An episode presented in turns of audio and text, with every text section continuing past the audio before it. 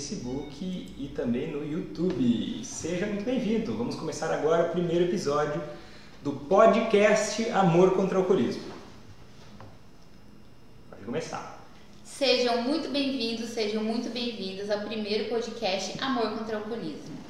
Nesse podcast, nós discutimos estratégias para fazer quem você ama parar de beber.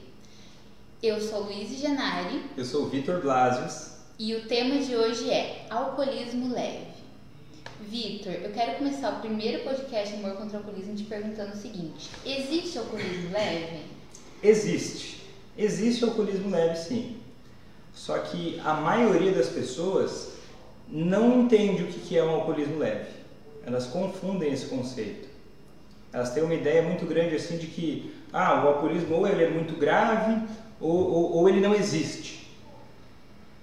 Né? Então eu acho que é importante a gente abordar esse tema, até gostei muito desse tema de para a gente começar com ele falando sobre o alcoolismo leve, o que, que ele é, e, e, para a gente poder explicar realmente, uh, porque tem pessoas que acham que não tem alcoolismo, por ter um alcoolismo leve, e tem familiares que acham que o familiar já está bem ou que o alcoolismo dele está leve quando na verdade não está leve. Você acha que as pessoas confundem isso porque elas acham que para ser alcoolista a pessoa tem que beber todos os dias? Isso também. Tem muita gente que acha, é verdade, tem gente que acha que para ser alcoolista tem que beber todos os dias. Aí quando o familiar bebe mais nos finais de semana, uh, mas bebe pesado, já começa a, a gerar aquela dúvida, né? Já, já que não está bebendo todos os dias, talvez não seja alcoolista. Mas o critério de alcoolismo leve não tem tanto a ver assim com a frequência. Né? É um mito muito grande essa questão da frequência, porque é, é mais do que beber todos os dias. É, são os prejuízos que o alcoolismo causa. Entendi. E quais tipos de prejuízo que caracterizariam o alcoolismo?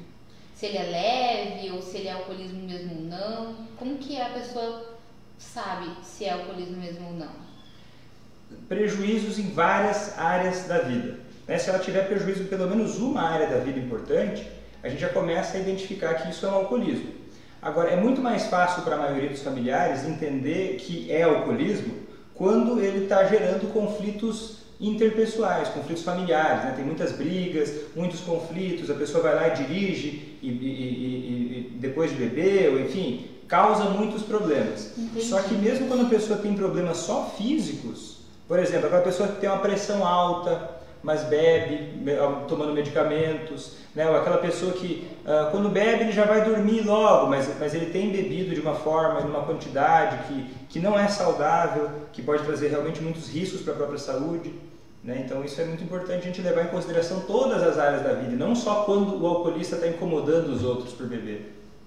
Tá, mas e que tipo de prejuízo? Por exemplo, assim, se, se toda vez que a pessoa bebe, vamos dizer que eu tenho um marido que é alcoolista, toda vez que ele bebe, eu brigo com ele, isso pode ser considerado um prejuízo? Se toda vez que essa pessoa bebe gera conflito em outro, com os relacionamentos mais próximos dele, isso é considerado também um prejuízo? E por isso poderia ser caracterizado como alcoolismo? Cara, é interessante esse, esse questionamento, porque sim, sim, poderia ser considerado um conflito, porque olha, tá bebendo, tá gerando um conflito em casa. Mas se a gente for pegar pelo livro, né, vamos pegar no livro, a gente vai ler vai, vai encontrar isso. Olha, a pessoa bebe e tem problemas de relacionamento, a, a esposa sempre briga com ele. Mas eu gosto de olhar para isso de duas formas.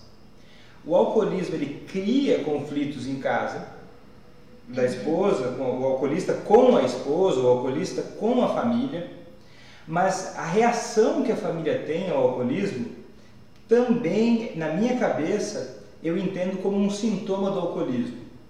Principalmente por conta da falta de informação a respeito do alcoolismo, né? pela forma com a qual as pessoas tendem a responder a esses primeiros episódios de abuso de, de, de álcool, né? primeiros conflitos que acontecem. Entendi. E quais, é, na sua visão, no seu entendimento, por que, que você. Porque eu tenho a impressão de que muitas das pessoas que te assistem, elas têm um entendimento diferente da situação delas. Elas acham que uh, talvez a situação delas não seja tão grave, ou que, ah, mas eu não sei se é pra mim, o alcoolismo dele é leve. Por que aqui na sua visão, no seu entendimento, se você acha isso também, né? Porque isso é uma coisa que eu acho, que eu percebi, E se você acha isso, por que, que você entende que elas não conseguem, às vezes, enxergar o, a, a por que, que, existem pontos cegos ou elas não conseguem enxergar a gravidade da situação delas? Cara, tem vários motivos para isso, mas eu vou te dar algum, alguns deles, tá? Porque que as, as, o alcoolismo, ele, ele, em geral, ele se aproveita das dificuldades e dos pontos cegos da família. Como é que ele vai acontecendo? Principalmente para. Ele vai acontecendo em geral progressivamente. Então, ao longo do tempo, a pessoa bebeu um pouco mais, se passava um pouco mais, a família achava que aquilo ia melhorar, mas não, melhorou, não melhorava nunca, só ia piorando, até que, chegava, até que chega num ponto em que é muito dramático. E daí a família se apavora e começa, daí, quando está um drama enorme, a família começa a pensar: poxa, eu preciso fazer algo a respeito, isso está muito ruim, isso está um problema muito sério. E aí começa a tomar algumas atitudes. E daí, quando essas pequenas atitudes causam uma, uma, uma suposta melhora, que na verdade não é uma melhora, é só uma acomodação, a família começa a perder o parâmetro. Vou te dar um exemplo. Uh, até recebi uma mensagem recentemente de uma, uma esposa de um alcoolista dizendo assim: Vitor, sabe, eu estava vendo para seus conteúdos e, e, e, eu gosto muito de aprender sobre como lidar com meu esposo. Ele tem um alcoolismo que já foi muito grave.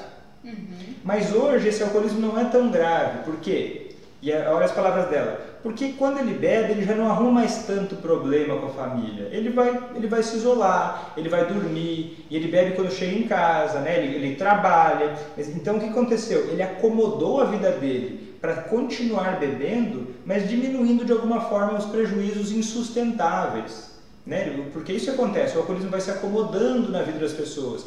E daí todo mundo vai olhando e a família tende a perder o parâmetro do que, é aceitável. Porque antes estava horrível, antes estava terrível. E agora está um pouco menos ruim.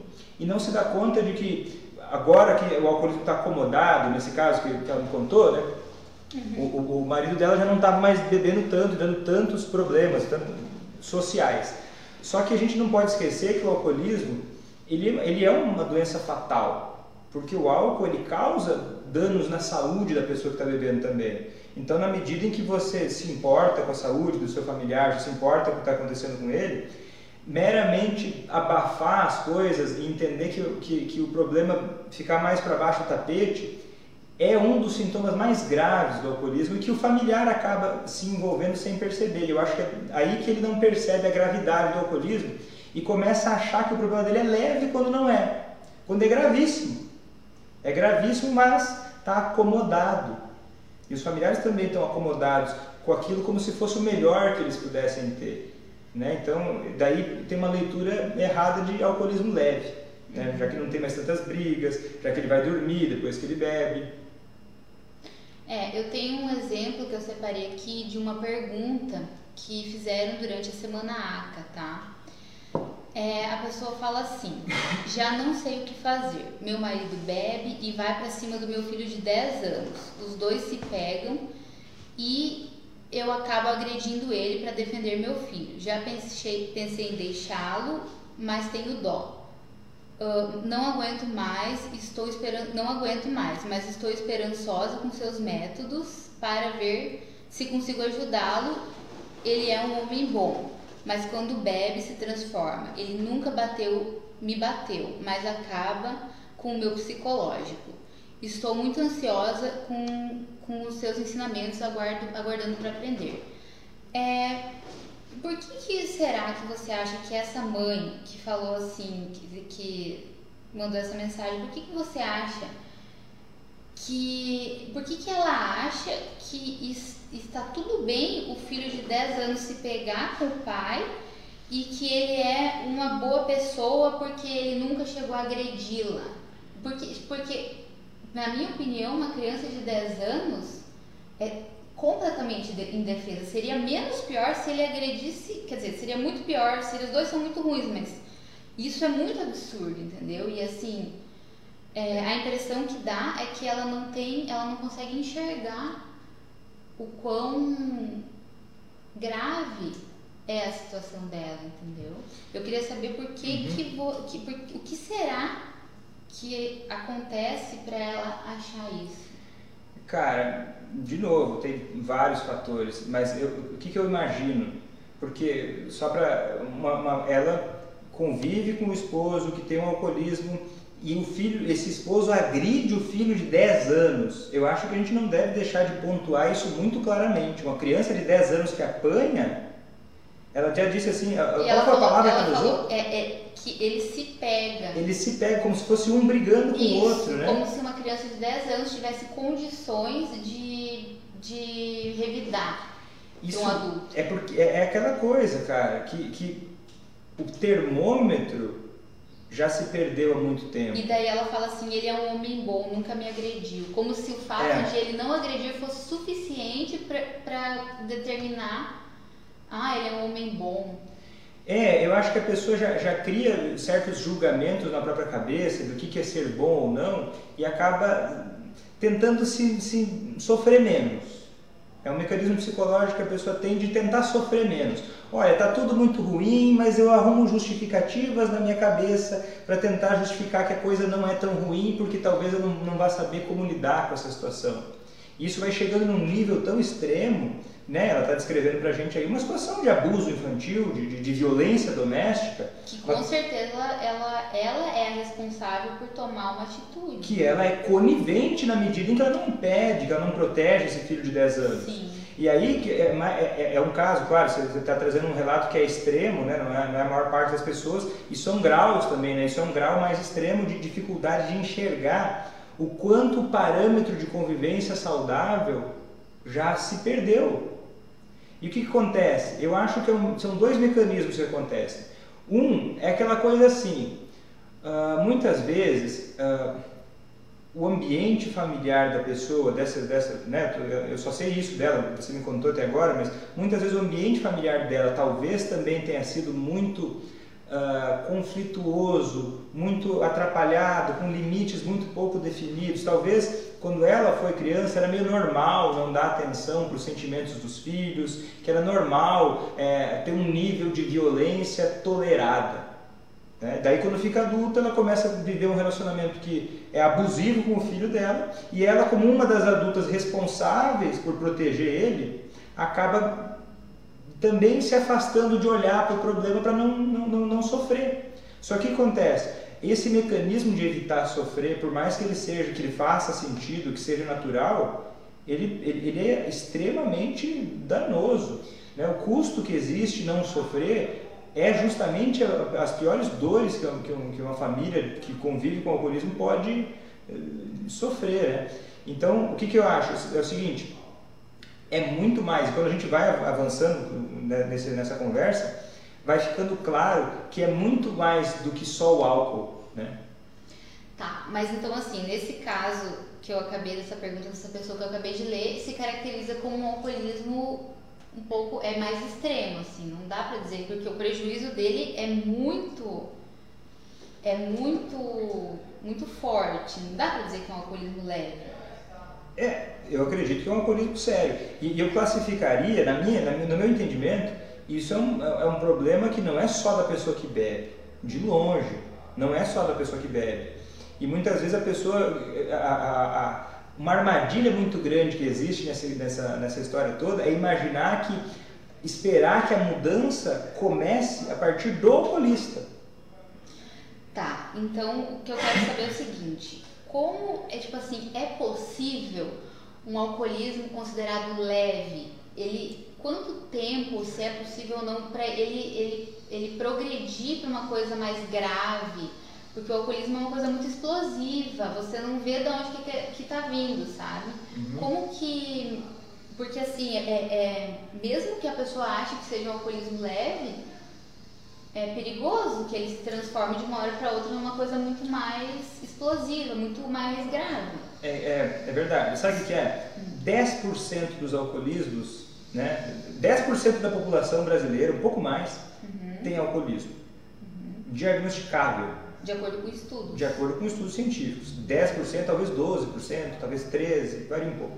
Mas, e, e desses 10%, pensa só, uma a cada 10 pessoas então você olha para você ah, tem uma sala de aula, um local de trabalho que tem 10 pessoas, uma tem a tendência, tem 100 pessoas, 10 lá vão ter alcoolismo, uma doença muito frequente. Uhum. Dessas pessoas que têm alcoolismo, 10% mais ou menos também tem um alcoolismo grave, assim, aquele muito grave, explícito, que a pessoa sabe, perde completamente o domínio sobre o álcool. O resto, a maior parte, e a maior parte das mortes de alcoolismo, a maior parte das tragédias que as famílias vivem, são de alcoolismos leves a moderado.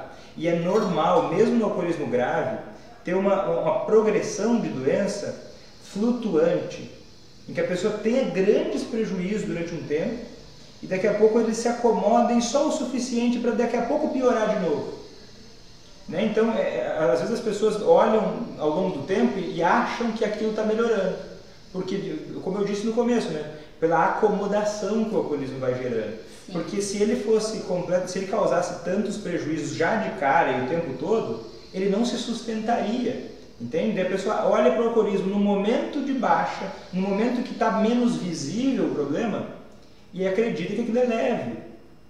Só que o alcoolismo leve, até deixa eu explicar que eu acho que eu não expliquei bem ainda, é o seguinte: o alcoolismo leve não quer dizer que a pessoa tem poucos prejuízos só. Uhum. O alcoolismo leve quer dizer que a pessoa parou de beber, ela conseguiu parar de beber, ela não bebe.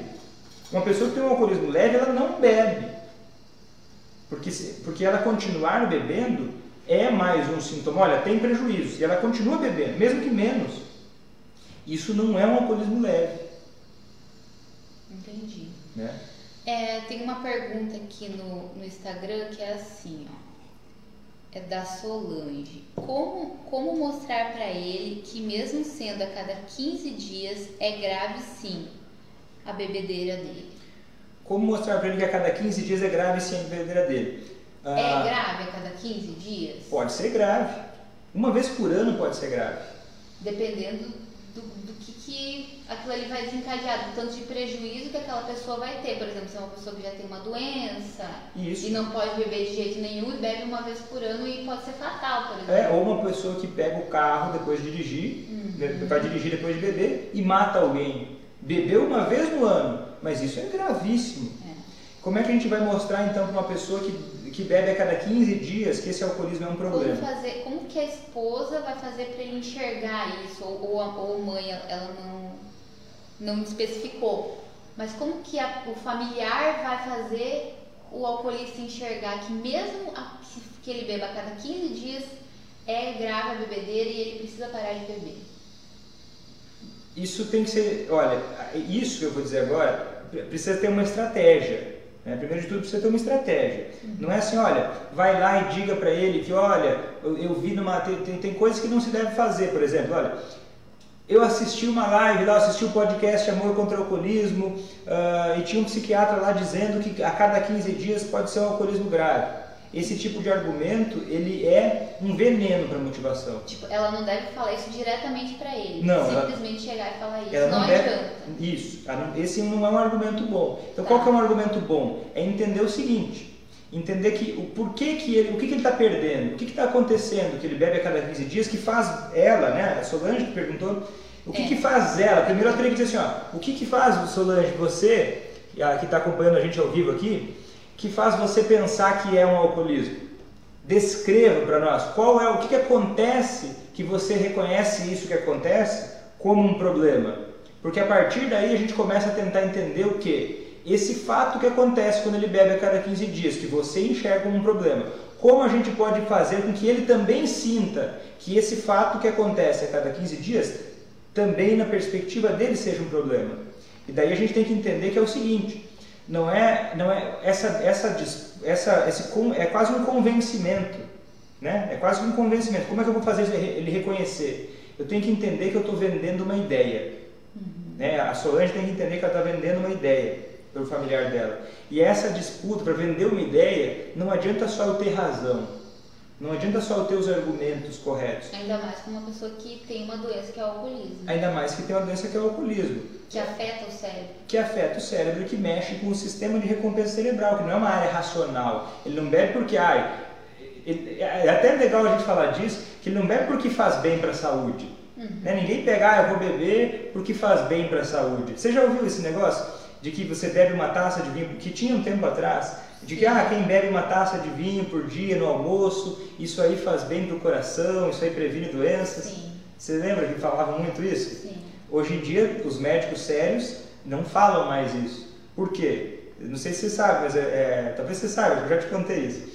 Mas que quando a pessoa, hoje em dia já tem estudos suficientes para mostrar que mesmo uma dose de, de, de, de álcool de vinho por dia, uma, duas doses de vinho por dia, mesmo nas refeições, protege sim para mortes de infarto, né? até duas, três no máximo por dia, protege por mortes de infarto do, do coração, né? infarto uhum. cardíaco, infarto do miocárdio, mas ao mesmo tempo, mesmo uma ou duas doses, se você tomar todos os dias, aumenta o risco de câncer de esôfago, aumenta o risco de câncer de fígado, câncer de, de, de, de, de estômago, aumenta o risco de demência alcoólica.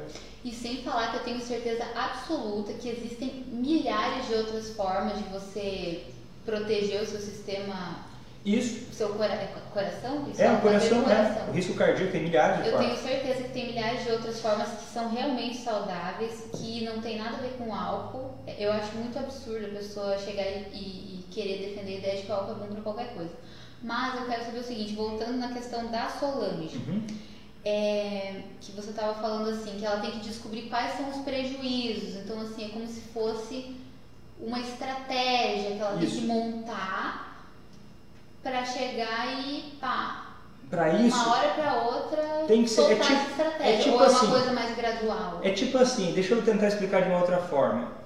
A, a, a, como é que uh, no nosso mundo a gente teve duas grandes guerras mundiais? Não é mesmo? Uhum. Que foram o quê? Disputas de poder, disputas pela razão. Deixa eu arrumar aqui só. Disputas de poder, disputas pela razão né, que foi realmente uma coisa horrorosa, uma tragédia humana. E ao longo da história, o que aconteceu? As sociedades começaram a buscar resolver problemas diferentes. Tanto que a gente poderia ter tido uma terceira guerra mundial e a gente não teve. Como é que foi a terceira guerra mundial? Guerra Fria. Uma guerra fria, que é o quê? Uma guerra de inteligência. Uhum. Por quê? As sociedades entenderam que bater de frente é fatal. Bater de frente são formas horrorosas de convencer ou de conseguir aquilo que se quer. Então, como é que se consegue convencer uma pessoa? Uh, como é que se consegue convencer uma pessoa de alguma coisa? Usando inteligência. E que tipo de inteligência? Conhecendo bem a pessoa. Deixa eu arrumar o celular aqui. Deixa eu arrumar o celular aqui. Quer trocar aqui com o meu? Não, acho que agora, agora vai dar. Então, o que, que acontece? Um país que é, antes de buscar fazer guerra com o outro, ele começa a conhecer profundamente aquele outro país, entendendo o que, que como que pode conquistar aquilo que quer. Então, se você quer convencer o seu marido que bebe ou filho que bebe a cada 15 dias, primeiro passo, você tem que usar a inteligência, conhecer profundamente essa pessoa. E antes de tentar achar a solução de uma não vai encontrar a solução procurando no telhado. Uhum. Né? Tipo, ah, eu vou lá falar para ele parar de beber. Isso é o telhado. Ela tem que ter a base antes, que é ter um relacionamento que, que, que promova conversas sobre resolver os problemas. Ela tem que também entender qual o ponto de vista dele sobre o assunto, para não chegar sempre dando um monte de lição de moral e conselhos que ele, que ele provavelmente não vai ouvir ou vai até ficar revoltado com esses conselhos. Então é preciso ter uma estratégia para isso. É como se ela tivesse que ir se preparando de vários lados diferentes e botar essa estratégia em prática ao mesmo tempo de todos esses. cobrir todas as bases. Perfeito, perfeito. Não é só uma coisa que ela vai dizer, é, é, é o jeito de falar também, é uma das, é uma, das, uma das ferramentas. Mas tem que ter toda uma estratégia de ver, através do relacionamento dela, como é que ela tem eh, se relacionado com esse problema com o álcool dele. O que, que ela faz quando ele bebe? O que, que ela faz quando ele não bebe? Como é que, que, é, é possível mudar? O que, que é possível mudar? Né? Sem, sem, tentar olhar para o que ele faz só, uhum. mas olhando para como é que ela reage a essas coisas. Porque ela é a ferramenta. Porque ela é a ferramenta, total, Entendi. total. Ela é a ferramenta. Porque se ela ficar esperando ele tomar a iniciativa, ela fica nas mãos dele. Até porque eu e acho que não existe ninguém dele. melhor do que o próprio familiar que conhece tão bem aquela pessoa para ver qual que é o real prejuízo que ela tem, para entender o porquê que ela bebe, quais são os gatilhos que fazem ela beber. É, o familiar tem uma posição privilegiada que não existe nenhum profissional, que um profissional vai levar, sei lá, 10, 15 anos para conhecer aquela pessoa, metade do que um familiar conhece. E ainda tem o vínculo do relacionamento. E ainda tem o vínculo do relacionamento, que faz toda a diferença, né? É. Faz toda a diferença. Mudança do comportamento humano tem muito a ver com o vínculo, né? O vínculo que a pessoa promove com a outra. Né? E, e justamente o alcoolismo, muitas vezes, ele tenta ganhar por uma estratégia perversa. O alcoolismo é o inimigo, não o alcoolista. Sim. O inimigo é o alcoolismo. E como é que o alcoolismo começa a agir? Por baixo dos panos, se aproveitando das dificuldades de comunicação, se aproveitando das emoções conflitantes que o familiar tem com o alcoolista, para separar o alcoolista, para que todo mundo fique com raiva dele e isole ele. E daí o alcoolismo faz o quê? Carrega para. Aí a pessoa fica isolada e bebe ainda mais. E bebe até morrer. Né? Bebe até morrer. Porque quanto mais isolada, já perde todo tipo de apoio, de suporte social, que destino que, destino que vai ter? Só sobra os amigos do bar. Só sobra o único vínculo que fica, lamentavelmente, são, são pessoas que estão tão mal quanto ele. Né? Ó, tem uma outra pergunta aqui da Adriana. Ó, e quando a pessoa não aceita ajuda, pois fala que não é alcoólatra? é, que vai parar sozinho, mas não para. Fica fora de casa, sai pelas ruas, dorme e só volta quando quer. Principalmente agora nesse, nessa pandemia que a gente está vivendo. Como? Porque aí é, é bem é mais grave, né? A pessoa ficar fora de casa, você não sabe onde provavelmente não se cuidou, não sabe onde que ela andou. Como é que como o que fazer quando a pessoa não aceita ajuda, Vitor? Você fala muito sobre esse tema.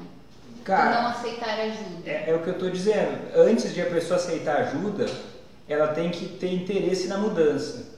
Ela não tem que reconhecer que é uma alcoólatra. Sim. Ela entendi. tem que ter interesse na mudança. Né? Aí depois que a gente começa a, a, pensar em como fazer a pessoa aceitar ajuda. Porque assim, ó, tem que entender o seguinte: se a pessoa, durante a pandemia agora, está tão mal que sai de casa, se expõe a todos, todos esses riscos, a gente está observando aqui o alcoolismo muito ativo. E daí, às vezes, a pessoa busca resolver o alcoolismo só nesse momento. Como se fosse uma corrida de 100 metros. Agora, quando está pior, agora eu vou me mexer. E pode ser que agora tenha muita diferença, sim, fazer alguma coisa, mas tem que ter uma estratégia a longo prazo também. Por que, que dá certo? Por que, que, por que, que ele não se incomoda de agir assim? E o que, que as, as, pesquisas científicas falam sobre é, essa questão de não admitir? Que ela fala assim, ó, pois ele fala que não é alcoólatra, que vai parar sozinho. Deixa eu até ver, não vou abrir agora, mas cara, as pesquisas científicas elas dizem o seguinte. É uma que, entrevista motivacional? Tá? É, é, mas não vou abrir agora. Mas é o seguinte, é, quem quiser, até, se tiver, tem muito psicólogo e psiquiatra que me acompanha, tá? Um bom livro para vocês aprenderem sobre alcoolismo e sobre mudança de comportamento é esse aqui, tá? Esse aqui é um excelente livro. E, e ele mostra várias pesquisas para a gente sobre essa questão de admitir que é um alcoólatra. É interessante que a pessoa admita que precisa mudar? É. Mas isso em geral, e qualquer pessoa que pense um pouco mais sobre o assunto vai se dar conta de que é, é, é, é, é nítido isso que eu vou falar que o rótulo de alcoólatra, ou o rótulo de qualquer coisa que seja, não é o, que, o fator determinante para essa mudança acontecer. Não é o fator determinante. Muito pelo contrário. Quando você uh, tenta submeter alguém a aceitar um rótulo de alcoólatra, por exemplo, e ela não quer aceitar esse rótulo de alcoólatra, você muitas vezes você colhe mais resistência na mudança. Muita gente, a, a, às vezes até no, tem profissionais que não entendem isso e acabam acontecendo o quê? acabam perdendo, é, é, acabam afastando muitas pessoas de tratamento por quererem obrigar a pessoa a admitir que é um alcoólatra.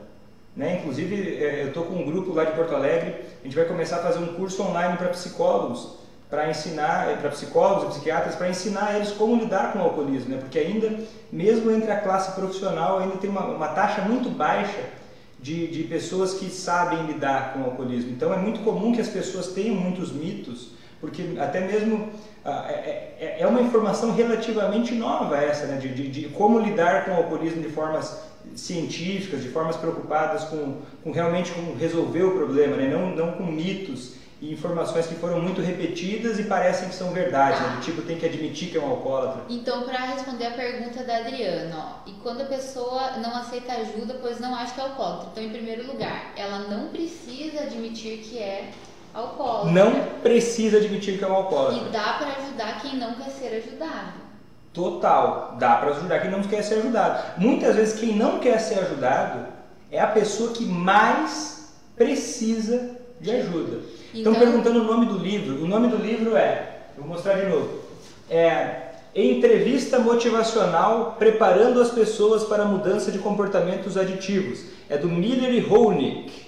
A Deusa Queiroz não conseguiu ver? Pode ficar à vontade aqui para ver. Agora tá vendo bem? Certo? Mas esse é um livro profissional, tá? Esse é um livro profissional. Se, se alguém quiser ter interesse em entender mais sobre isso. A pessoa que não quer ajuda é uma pessoa que está no estágio da mudança inicial. Não é uma pessoa que, ah, poxa, é que tem que saber lidar. É diferente você, ajuda, você lidar com uma pessoa que não quer ajuda e você lidar com uma pessoa que já está buscando a mudança, né? Então é por isso que precisa de uma estratégia.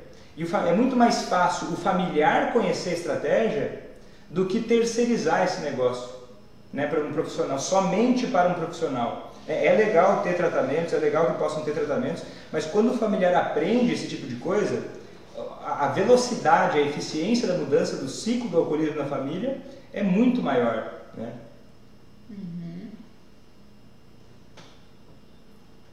Falou sobre o alcoolismo leve. Ó, a Adriana colocou assim, ó, mesma pessoa que fez essa pergunta, embaixo ela botou assim, já foi no psiquiatra, ele receitou Ritalina, achei estranho, mas compramos. Olha, aí tem duas questões. A primeira delas é a seguinte: é, se você buscou um profissional, né, você foi buscar o atendimento de um profissional, você precisa confiar nesse profissional. Não, eu tenho uma pergunta pra Adriana Sabe? que é o seguinte, tudo bem, vocês foram no psiquiatra comprar, ele receitou Ritalina, vocês compramos. Eu quero saber duas coisas. Primeiro, ele está tomando a Ritalina? Se a resposta for sim, ele parou de beber? Porque, ao que me parece pela sua pergunta de cima, não, a Ritalina, ela realmente ah, não, não adiantou, não foi nem um pouco efetiva. E, e- e assim, é que, é que o problema é o seguinte: ah, eu acho que a gente tem que, tem que respeitar os profissionais, a gente tem que dar, tem que dar um voto de. de, né, não tem como discutir sobre a atitude de um profissional, não, não é nem, não- isso não, não se faz, mas é o seguinte: você que tem um familiar que bebe demais, tem que prestar atenção em algumas coisas. Apesar do alcoolismo, dependência química, eles serem especialidades que estão dentro da psiquiatria, né? Um médico psiquiatra, a princípio, deveria tratar isso com, com, com qualidade, ainda é uma área que é muito negligenciada nos estudos, nos ensinos. Por exemplo, ah, é claro que, que é importante o, profissional, você ter preferência por um profissional que tenha experiência com alcoolismo, com dependência química, porque a qualidade desse tratamento vai ser maior. Mas, de novo, o tratamento é uma das ferramentas que existem, né? Não, não- E você- não é, e não é obrigatório para todo mundo. não é obrigatório para todos. A maioria, inclusive, dos alco- alcoolistas pa- param de beber sem tratamento. Isso é um fato. Isso é um fato que, que, que a maior parte das pessoas para de beber sem tratamento. Tá, agora voltando um pouco no tema do podcast de hoje, que é essa questão de, ah, existe alcoolismo leve? Tem uma outra pergunta, não é, não é uma pergunta, é só um comentário, que falou assim, ó. Ele fica agressivo, não me bate, mas fala muita coisa feia. Depois ele fica trancado no quarto por três dias seguidos.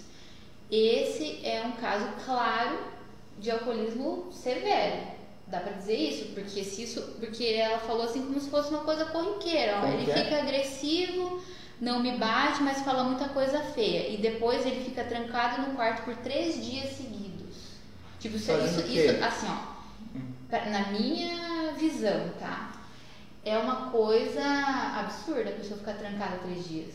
Não é mesmo? O que, o que, o que, que, na opinião profissional de um psiquiatra, a pessoa beber fala- fica, não fica ele não ele fica agressivo, não me bate, mas fala muita coisa feia. E daí a pessoa fica três dias. Cara, só essa informação É é, um sinal pouco. vermelho. É, mas é- mas é que só essa informação ainda é pouco. Claro que não, é é uma coisa desagradável, uma coisa. ah, Mas ficar três dias no trancado. tre- Como é que é? São Isso esses não é três dias? Não, isso, não isso, conheço isso é extremo. Isso é extremo, né? Fica três dias no quarto falar bebendo, fica, fica três dias no quarto fazendo o quê? Né? Não dá para entender muito eu, só eu essas informações. O que ela quis dizer é fica três dias seguidos no quarto, no sentido de que talvez, não sei se foi isso que ela quis dizer, que ele fica deprimido. Isso é bastante comum. Isso é bastante comum. O alcoolista que bebe muito, daí depois no dia seguinte fica deprimido, fica chateado por inúmeras razões. O álcool é uma substância que causa depressão, causa sintomas depressivos. Entendi. E essa história de que ah, ele bebe porque ele tem depressão.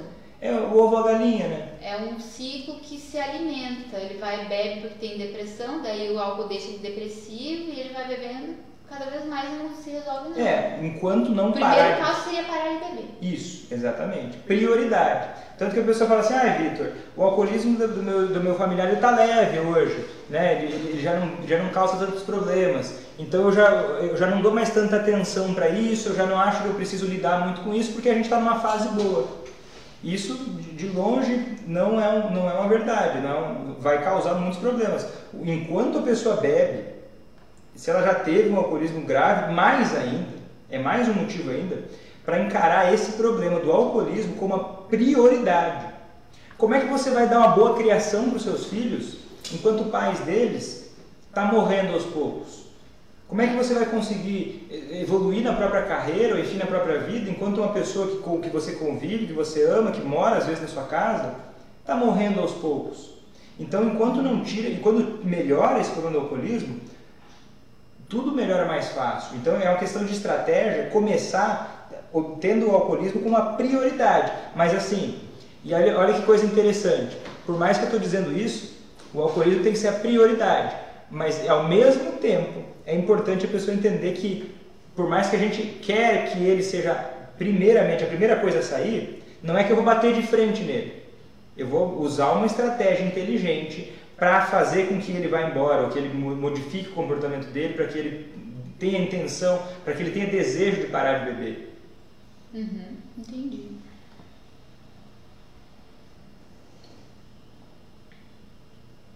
Falaram com vergonha, né?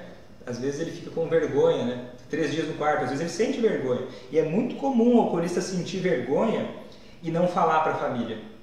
Sabia disso?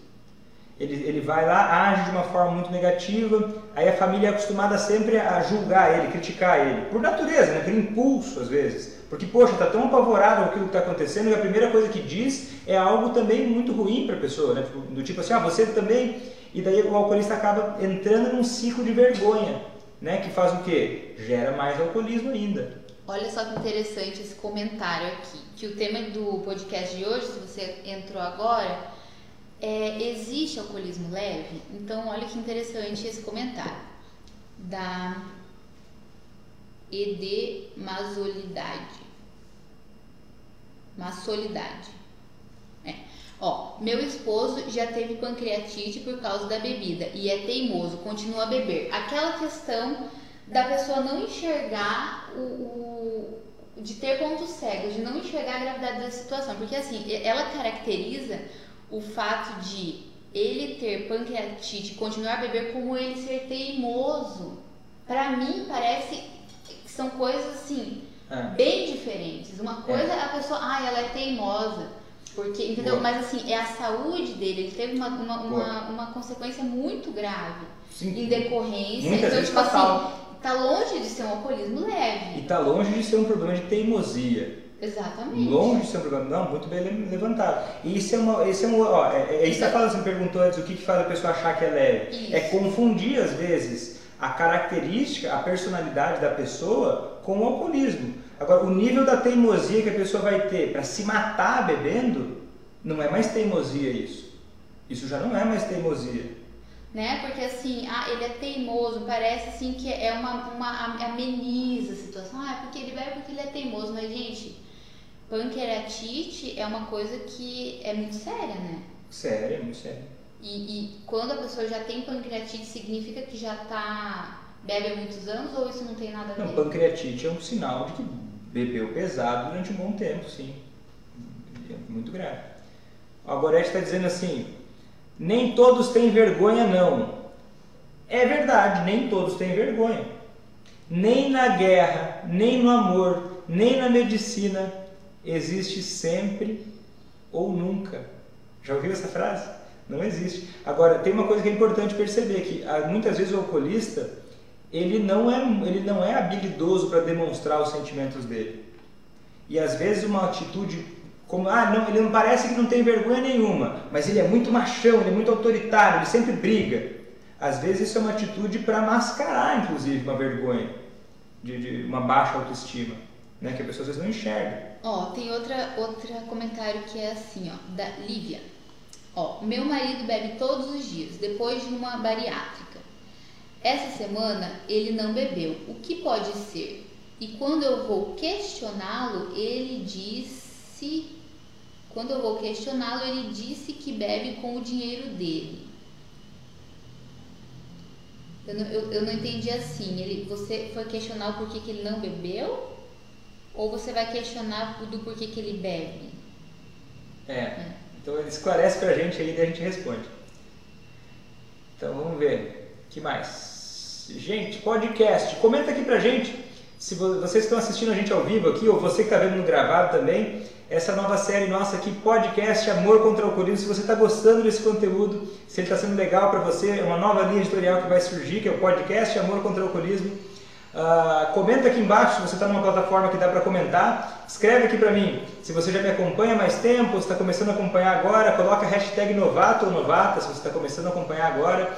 Coloca a hashtag veterano ou veterana se você já me acompanha há mais tempo. Dá esse feedback aí que é bastante importante para saber se esse conteúdo está sendo interessante para você. Olha só, a Adriana ela respondeu aqui da questão da Ritalina, né? Ela respondeu assim: é, está tomando Ritalina, mas continua a beber e sente que precisa sair para ficar sozinho.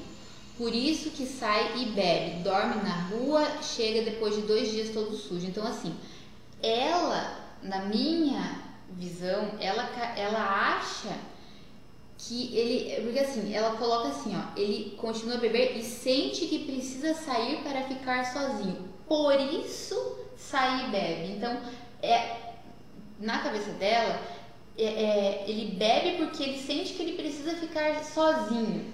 Isso é mais um, uma, uma daquelas vezes que a pessoa não consegue, às vezes tem um ponto cego que não consegue, porque assim, o que, é assim, o que, que teria a ver? Eu não sei se eu entendi. O que, que teria a ver ele ele sentir necessidade de ficar sozinho e daí por isso ele sai e bebe? É que, é, pois é, de novo, o ovo ou a galinha. O ovo ou a galinha, tem, por que, que ele tem vontade de ficar sozinho? O normal não seria ele, ele sair, ele, ele sentir vontade de beber e por isso querer ficar sozinho e sair para beber? É o mais comum. É o mais comum. Porque é. me parece que houve uma interpretação. E vira uma desculpa, é, né? É, é, a pessoa acaba enxergando quando ela está dentro da situação, ela não tem, consegue ter tanta clareza, às vezes, Isso, não é, é mesmo? É.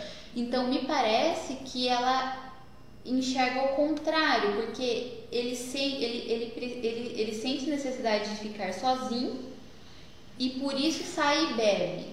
Mas quando na verdade o natural seria ele sentir vontade de beber e por isso ele quer ficar sozinho e sair beber. Sabe por que, que o alcoolismo leve não dá para a pessoa continuar bebendo? Que não é alcoolismo leve se ela continua bebendo? É por isso. Por quê? O álcool ele passa a ser um regulador emocional. Ah, ele não sabe conversar. Por que ele quer ficar sozinho e não consegue expressar isso de uma forma mais saudável? Isso é uma falta de habilidade de relacionamento. É uma falta de habilidade de lidar com os próprios sentimentos. E daí o que a pessoa que não tem habilidade para lidar com os próprios sentimentos faz? Bebe. E uma das coisas que faz, pode fazer várias outras coisas, mas o alcoolista bebe. E o que, que o álcool faz? Deixa ela mais enferrujada ainda sobre lidar com os próprios sentimentos e lidar com os próprios relacionamentos. Então o que, vai acontecendo? Ele vai saindo toda vez e nunca aprende a resolver os conflitos de formas mais saudáveis. Isso daria para dizer que é um alcoolismo leve? Jamais. Porque ele não está melhorando as habilidades dele de viver sóbrio. Enquanto ele não melhorar as habilidades de viver sóbrio, para ter uma vida digna, valiosa, que vale a pena sóbrio, não tem interesse numa vida de sobriedade, ele vai tender a piorar o tempo todo. É questão de tempo para a bomba explodir. É, porque na verdade, é, assim, ele, ele, ele chega depois de dois dias todo sujo. Para mim isso é uma bomba explodindo. Claro. Não, ainda não é, não. Não é. Vai piorar. Vai piorar. A tendência é piorar. Total. Total. Entendi. Total. E mas ainda assim, ainda tem como fazer ele parar de beber. Tem, tem. Sempre dá, mesmo se tivesse pior. Sempre dá para melhorar. Sempre Entendi. dá para melhorar. Não, eu eu não conheço uma, uma- ainda não, eu desconheço uma pessoa que não tem como melhorar. Ó, estão perguntando as perguntas feitas pelo Face. Hoje o assunto é alcoolismo leve, ó, perguntas do Face. Vamos ver a pergunta do Face então. Ó, a pergunta da Norma do Face. O médico me disse uma vez que todo alcoolista antes tem uma depressão. Ok, ele falou isso. E que o alcoolismo é uma consequência. O que você acha, Vitor? Olha, eu, eu posso ter uma opinião e eu vou falar duas coisas. Eu vou falar o que, que, a, o que, que a ciência fala, tá? o que, você vai encontrar nos livros, se você for pesquisar sobre isso, minimamente. E, e a minha opinião ela é compatível com as pesquisas, porque é o que eu vejo na prática. Alcoolismo e depressão são coisas diferentes. Eu tenho um vídeo no YouTube que fala justamente sobre isso. É um erro, erro, tá? Não é nem opinião, é um erro técnico você afirmar que o alcoolista antes tem uma depressão. É uma visão extremamente superficial do problema e é completamente fora do que se diz do ponto de vista técnico, tá? Depressão é uma doença, alcoolismo é outra doença. As duas doenças podem acontecer juntas, mas elas não são necessariamente juntas. É um erro enorme isso, tá? Não dá para dizer isso. E é, e é, inclusive um problema muito grande a pessoa achar que ah, o alcoolismo é leve, o problema grave é a depressão, Por, né? que, que, por que, que é tão importante a pessoa enxergar o alcoolismo, a pessoa, no caso, o familiar, enxergar o alcoolismo como ele realmente é? Em vez de, ah, não, ele é, ele é teimoso, ou ah, é, é, é leve. Por que, que isso é tão importante? Porque você vive falando assim, ó Ah, que o alcoolista não precisa admitir que tem um problema, aham. mas o familiar precisa Não, Ele não precisa admitir que é um alcoólatra. que é um alcoólatra. É a mesma coisa. Não, um não é. Com Uma bebida. coisa é ter um problema, outra coisa é rotular esse problema. Entendi. Uma coisa é bem diferente da outra. Uma coisa é eu entender que eu tenho um problema e querer mudança. Outra coisa é eu rotular esse problema. Não interessa o nome que você vai dar, você precisa parar de beber, entende?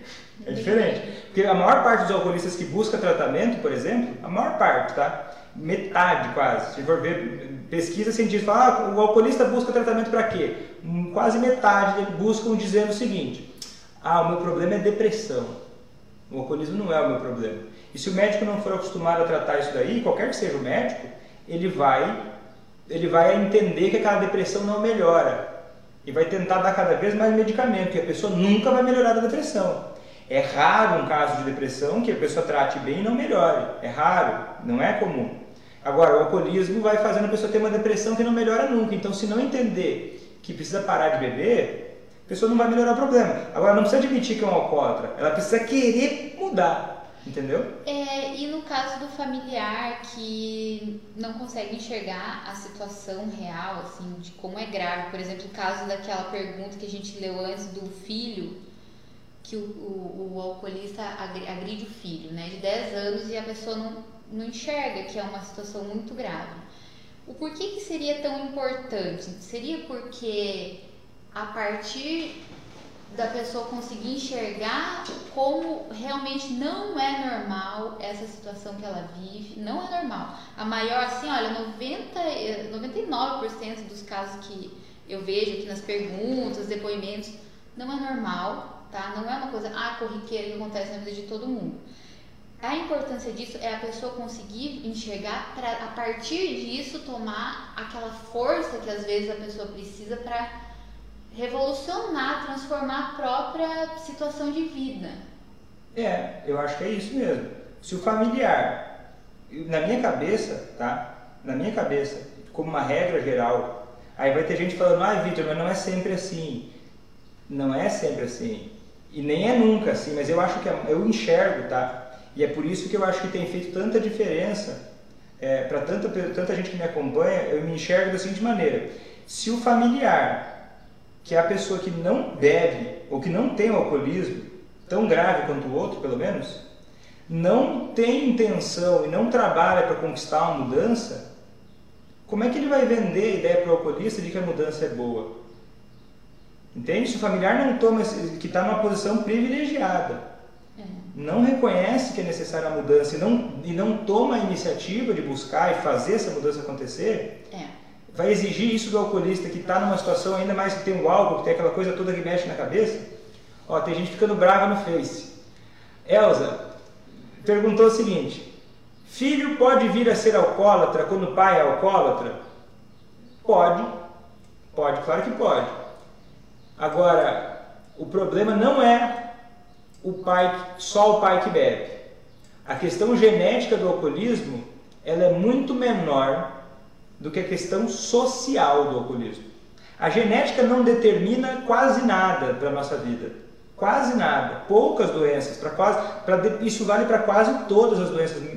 Na psiquiatria, dá para dizer que praticamente todas têm uma grande diferença em relação ao ponto de vista social. O alcoolismo talvez seja a que mais tenha uma diferença em relação a como as pessoas ao redor lidam com aquela pessoa, principalmente na família. Então não dá para dizer que, olha, o filho do, do alcoólatra vai virar alcoólatra porque o pai bebia. Isso, isso não é verdade. Até porque eu acho que começou o alcoolismo começou com pessoas que não tinham pais alcoólatras. Claro. Claro, se for, sei lá, na origem da humanidade, claro, é. começou com uma pessoa que não era alcoólatra. Só que assim, você vê, a gente estava falando sobre a questão de alcoolismo ser leve e as pessoas não, não, não, não perceberem isso. As famílias estão muito envoltas nessa, achando que as coisas são mais leves quando não são, perdendo um pouco o termômetro. É, e assim, olha, é. na, minha, na minha opinião, tá? Eu não sou psiquiatra. É, por exemplo, no caso, a Elsa falou, ah, Vitor, me responde por favor. Na minha opinião, a pessoa que é o familiar do alcoolista, ela é a maior interessada em que ele pare de beber. Exato. Porque o peso que um familiar tem que carregar por conviver com uma pessoa alcoolista é, nossa, esmagador. Entendeu? Então, assim, por Sim. vários fatores, né? Gostar de uma pessoa e ver essa pessoa ficar doente. E o, mais interessante para mim é que a pessoa que mais sofre com essa situação, que é a família, os familiares, são justamente as pessoas que têm mais possibilidade de fazer o alcoolista parar de beber. Exato, exato. Né? Então, é, na realidade, o, o, o, familiar é o maior interessado. Inclusive. Ele é o maior interessado e é por isso que a solução vem mais rápido quando é ele que toma a iniciativa. É. Quando, ele, quando ele incorpora, quando ele, quando ele diz: chega, olha, eu não quero mais viver assim, não vou mais viver assim, eu vou fazer o que for necessário para quebrar o ciclo do alcoolismo da minha família. Não meramente fugir do problema. Tá, então eu tenho outra pergunta que é assim. Se eu não conseguir enxergar a minha situação com o meu alcoolista como tão grave, eu falo assim, ah, é um alcoolismo leve, ele é teimoso, ele continua bebendo mesmo tendo prejuízo porque ele é teimoso. Se uhum. eu não conseguir evoluir disso, se eu continuar enxergando como uma coisa que ah, é só final de semana, ah, não tem tanto, não é tão grave assim. O que, que pode acontecer? Cara, Quais prejuízos eu vou ter com isso? O que, que cara, pode acontecer? Eu posso te dizer com, com experiência de causa. Tem alguma história o, que, que você lembra? Que, é, que a, a história da, da, minha vida. Posso te dizer uma história da minha vida. Meu avô ah, era teimoso, era bravo, era invocado. Ah, ele era um costureiro, costurava muito bem. Aí ele, ele ia nos negócios, ia mal, ia bem, ia mal, ia bem. Então ninguém, ninguém dava muita importância para que ele bebia demais. Mas meu avô ele morreu com demência alcoólica. Ele já não conseguia mais abrir a porta do carro que ele tremia, ele, ele todo atrapalhado lá com sequelas da demência alcoólica. Demência alcoólica não tem cura. E sem falar que destruiu a sua família. Sem falar do ponto de vista emocional, de, de, de gera, transgeracional, que foi destruindo emocionalmente em várias áreas da várias família. Gerações. Várias gerações. Que não, que apesar de não terem virado alcoolista, foram destruídas também pelo alcoolismo. Destruídas emocionalmente em muitos níveis. E ele faleceu de uma, uma, tragédia dramática, com câncer de estômago, emagrecido. E naquele ponto, aí as pessoas enxergam, falam, cara, como eu gostaria de ter voltado atrás é. para ter feito alguma coisa. E... Mas só que naquela época, Eli, tem uma questão muito diferente de hoje. Naquela época não tinha celular. Naquela época não tinha. Era outro, outro. Naquela época, se hoje é difícil a gente falar sobre alcoolismo sem mitos, sem preconceitos, naquela época não existia informação. A minha avó tava, assim, ó, não tinha quem buscar. Todos os conselhos que ela recebia eram horrorosos. Né? Ela Todo mundo ao redor que ela fez conseguia com o que tinha.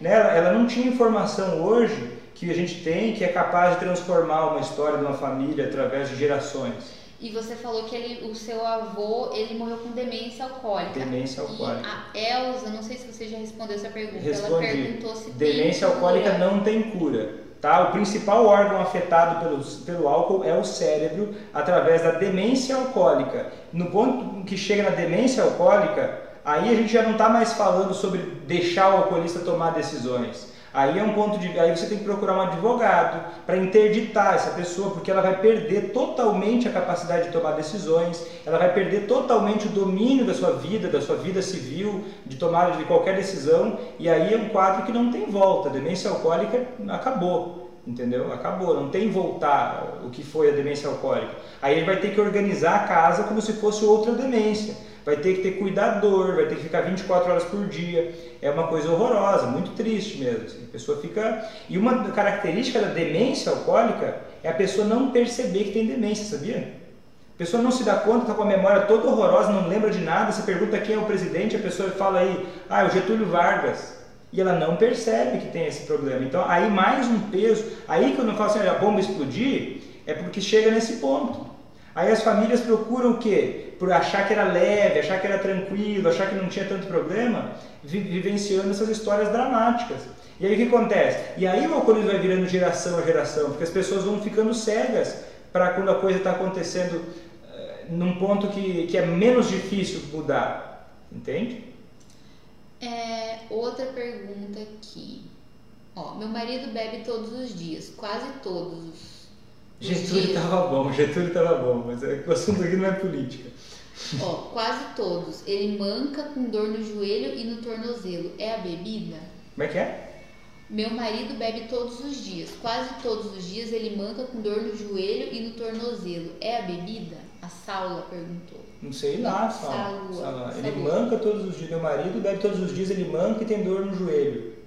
É por causa da bebida, se é mancar e dor no joelho? Ah, sei lá, o, álcool aumenta o risco de ter gota, né? Sabe gota? Ele, a cabeça que dá no dedão, às vezes dá no joelho, mas quando é mais grave, pode ser. A bebida piora isso sim. A bebida piora o sistema imunológico, piora Mas esse tá longe de ser o pior, Longe de ser o pior. o Qual é pior o problema? problema que a bebida. Não, longe de ser o pior problema. A Elza falou assim, ó. Vitor, eu aguentei ele por 20 anos. Agora desisti, me separei, mas me sinto culpada. Eu acho muito interessante, é, se- não sei se você percebeu, mas tem, tem bastante gente que, que consome meus conteúdos e eu ensino pa- como o familiar fazer para levar o alcoolista a parar de beber. Uhum. Eu não sei se o familiar que desistiu, que não quer mais lidar com isso, se ele deveria assistir meus conteúdos. Eu não sei. Por quê? Porque eu acho assim, ah, se desistiu, tem que tomar uma decisão. Não, eu acho que às vezes a pessoa fala, ah, eu desisti, mas ela não desistiu, senão ela não estaria aqui assistindo seus conteúdos. É verdade, a Porque pessoa é fala isso, interesse né? dela, né? A É, gente a não obriga ninguém a interesse, assistir. se a pessoa nada. tem interesse em saber sobre o A alcoolismo, gente quer ajudar as pessoas, mas É, mas eu acho o seguinte, culpa é um sentimento que ele, ele existe para mostrar para nós os nossos valores, né? Mostrar para nós os nossos valores. Se você sente culpa de alguma coisa, é importante você observar o que, que esse sentimento está te dizendo. Né? Por exemplo, se, eu- se- se- se a gente discute, eu falo uma coisa que não é legal para você, eu me sinto culpado, essa culpa é importante para poder manter um bom relacionamento, para eu continuar sentindo que eu sou a pessoa que eu quero ser né? Porque assim, quando a gente sente culpa, a gente tem que trocar a culpa ou tem que usar a culpa para a gente determinar o que, que a gente vai fazer a partir de agora, né? Como é que eu posso agir para que eu me aproxime dos meus valores de vida e trocar a culpa por responsabilidade, né? Assumir ó, a minha decisão, eu vou fazer isso ou vou fazer aquilo e o resultado da minha decisão, a consequência que eu vou tomar disso é minha, é de mais ninguém. Então eu vou assumir, ou eu vou fazer A ou eu vou fazer B e tomar isso como ponto de partida, né? Uhum. Ó, a Gorete, ela perguntou o seguinte: o alcoolista pode saber do curso e saber do material? Olha, Gorete, é o seguinte, o curso ensina isso. Você é. precisa primeiro aprender isso. A gente tem um depoimento da primeira turma que o, que o marido dela falou assim, né? Você vai usar esse negócio em mim, você não usa. Como é que ela falou? Falou assim: Ah, você não vai usar esse, esse negócio em mim, não, né? E daí ele parou. Aí acabou. Parou de beber. E ele parou de beber, então como é que é? Só para concluir aqui, vou arrumar aqui. Eu acho também, talvez, não sei o que, que você acha. Na minha opinião, eu acho, eu acho que depende da pessoa. Depende da pessoa. É que hoje, enquanto a pessoa não tá, né, ela não tem a ferramenta, ela não conhece as estratégias para fazer a pessoa parar de beber. O curso não é para você assistir como alcoolista, para o alcoolista se dar conta, para você terceirizar esse negócio. O curso não é feito para botar um band-aid. Sempre lembrar, assim, que eu acho que é, assim, também é muito comum as pessoas esquecerem que a ferramenta da mudança está nela. Exato. Ela vai controlar a situação. Isso. É ela. Então, assim, ele saber ou ele não saber, talvez. Depende da pessoa, talvez não faça muito, muita Cara, diferença. Mas assim, isso. ele não vai resolver sozinho. Mostrar para ele não vai fazer ele parar de beber. Ele é. assistir às aulas, não é mesmo? Não, é, é, eu acho que talvez ajude ele a assistir às aulas, ajude se tiver um propósito. É, Mas... que é, mais, é que é direcionado para o familiar. E, e assim, eu até acho que a pessoa tem que entender primeiro o seguinte: a ferramenta tá em você, familiar. Não adianta, você vai ficar enxugando gelo na medida em que você quiser terceirizar isso só para um profissional, porque nunca vai ter alguém que vai se importar mais do que você que ama ele. Ou talvez possa ter, mas daí é essa outra pessoa que vai buscar ser o principal. É, e você é a pessoa que tem maior prejuízo. Você é a pessoa que está sofrendo com o alcoolismo de alguém. Olha, tá difícil, Vitor, eu viver, eu ver essa pessoa que eu amo sofrendo, tá difícil para mim. Então, na medida em que você está sendo afetada por isso, eu acho super genuíno, eu acho super lindo ter esse, essa, essa é, se engajar nisso, de, de, continuar vivenciando isso aí, não fugir dos problemas. Só que é o seguinte, na medida que está difícil para você, virou um problema seu, para você aprender a responder. E o curso ele é feito para o familiar. Ele ensina o familiar das ferramentas, ele, ele ensina a estratégia para o familiar ter autonomia e, e conseguir lidar com o próprio problema. E o curso, inclusive, ensina como fazer o alcoolista parar de beber. E, e não é um curso para o alcoolista, porque né, eu não acredito que essa seria a estratégia mais eficiente. Senão, eu faria um curso para o alcoolista, para o familiar comprar e dar para o alcoolista. Uhum. Porque o que eu quero aqui é, é resultado. Né? Acho que você já percebeu nesse tempo todo. Transform... O que me inspira não é ficar sentado atrás do, do, de uma bancada lendo livros técnicos, e isso não me inspira. O que me inspira é ver as histórias de transformação nas famílias, é ver quebrar, é ver que, que, que se eu existisse há 100 anos atrás e pudesse chegar até as pessoas, talvez o que aconteceu na minha família não tivesse acontecido. Dar essa oportunidade que a minha família não teve lá atrás. Para famílias hoje poderem, através do conhecimento, da informação, da autonomia, né, de ter as informações corretas, serem capazes de mudar a própria história, mudar a própria família e parar de ser vítima do alcoolismo. Uhum. Poder tomar conta disso com, com, com, com o que é necessário, né? É. E essas ferramentas que vão dando confiança também na pessoa de entender o que fazer, como fazer, porque muitas famílias querem muito mudar, eu vejo isso muito, né? Mas acabam não tendo as ferramentas certas, né? Acabam não, não não, não, não, não conseguindo por não ter acesso a essas informações, né? Então esse é um elemento que eu consigo tirar. Só que eu não consigo fazer uma coisa. Eu não consigo fazer a parte da família. Que às vezes eu, eu sei, dá vontade de terceirizar o problema.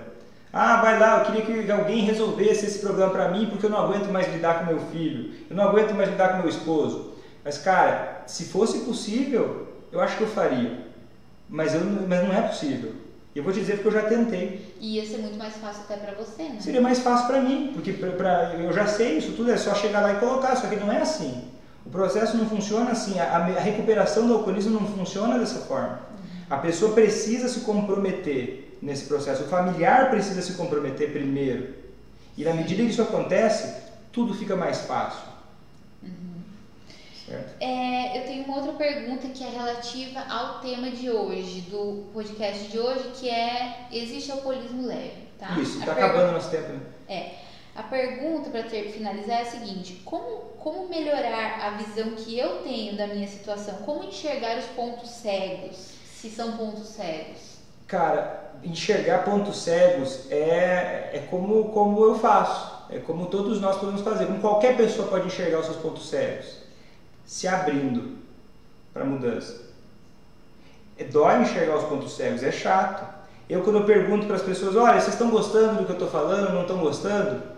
Eu estou dizendo porque, olha, eu também tenho pontos cegos, que para mim, fala de um assunto que para mim eu, eu, domino, as pessoas que estão começando a ter, entender agora, elas não, não, não, é a mesma coisa, elas têm que me dizer se eu estou conseguindo explicar de um jeito certo ou não. Eu tenho que perguntar, às vezes, o feedback, eu tenho que estar aberto a um feedback externo. Né? Tenho que estar aberto ao que as pessoas, se você quer enxergar os seus pontos cegos, você precisa se abrir para procurar os seus pontos cegos. E, e, sabendo que vai doer quando você encontrar eles. Porque a solução não é encontrar os pontos cegos. Ela começa aí. Porque você encontra o ponto cego, você encontra o problema, você encontrou a solução. Porque enquanto esse problema ele não é visível para você, você não tem como resolver. Olha, a Gorete, ela, ela comentou uma coisa que eu achei muito legal. Comprei o curso com fé em Deus, já deu certo. Boa, Gorete, seja muito bem-vinda. É, é, eu não sei se vai. As vagas estão acabando, né? Que bom que você conseguiu entrar nessa turma, Gorete. Seja muito bem-vindo. Seja muito bem-vinda. Ah, isso aí. Então tá, eu acho que é isso, né? É isso. Esse foi o primeiro podcast Amor contra o Alcoolismo. Esse podcast ele vai ser diário? Como é que vai ser? Ver ainda, né? Vamos ver como é que vai, como é que a gente vai fazer, mas vai ser pelo menos uma vez por semana, né? É. Principalmente tem que ver se as pessoas gostaram. Então o feedback de vocês é muito importante. Se vocês gostaram de, desse formato de podcast ou se vocês preferem live.